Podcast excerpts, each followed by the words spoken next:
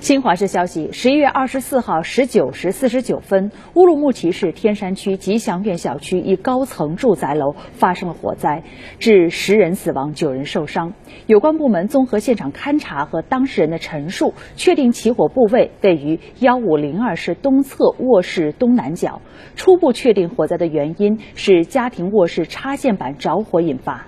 昨天深夜，乌鲁木齐市人民政府新闻办公室召开新闻发布会，介绍了幺幺二四火灾事故的有关情况。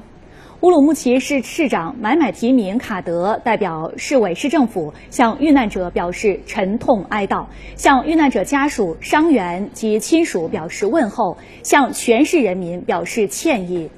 关于网传是否存在涉事居民楼逃生通道被铁丝捆绑的问题，乌鲁木齐市天山区区长哈米提买买提一鸣说，经与小区所在的街道、社区以及现场消防救援人员反复核实，小区不存在铁丝捆绑的问题，楼栋所有的住户门、单元门均未封闭。网上所传楼层门用铁丝捆绑的图片是移花接木、恶意拼接。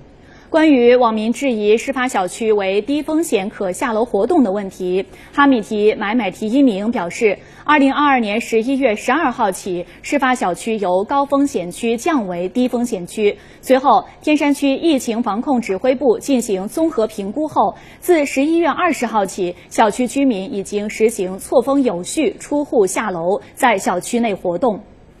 乌鲁木齐消防救援支队支队长李文胜介绍，此次火灾具有火灾荷载大、蔓延速度快、被困人员多、疏散搜救难等特点。消防部门共调集了二十三辆消防车、一百零九名指战员参与处置。事发小区进出道狭窄，而且停车位比较少，道路两侧停放了大量的私家车，大型消防车难以进入小区实施作业。在开展搜救以及楼内扑火的同时，组织相关部门对楼。楼前私家车道进行移位，拆除日常设立的地桩，全面打开建筑南北侧的火灾扑救作业面。